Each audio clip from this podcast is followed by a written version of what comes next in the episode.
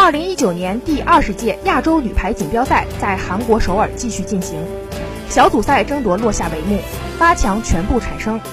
两连胜锁定小组第一的中国队将在八强复赛中先后对阵哈萨克斯坦和日本队。半决赛的对手不出意外将是东道主韩国队或者泰国队。八强组复赛将于八月二十二日展开，中国队将先后迎战哈萨克斯坦队和日本队。哈萨克斯坦队整体实力偏弱，中国队取胜应该没有问题。日本队本届亚锦赛的参赛阵容与中国队一样，为了九月份世界杯有明显保留。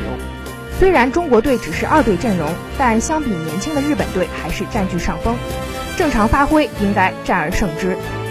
打进四强后，中国队就将面对东道主韩国队或者是泰国队。作为本届东道主，韩国队派出一线强阵，由王牌球星金软景领衔力争首次拿下冠军。而一向对亚锦赛非常重视的泰国队，普莱姆基特、努特萨拉、马丽卡等老将悉数出战，本届目标也是队史第三冠。无论半决赛中国队的对手是韩国或是泰国。都将是一场不容易打的比赛。换句话说，中国队真正的考验要从半决赛开始。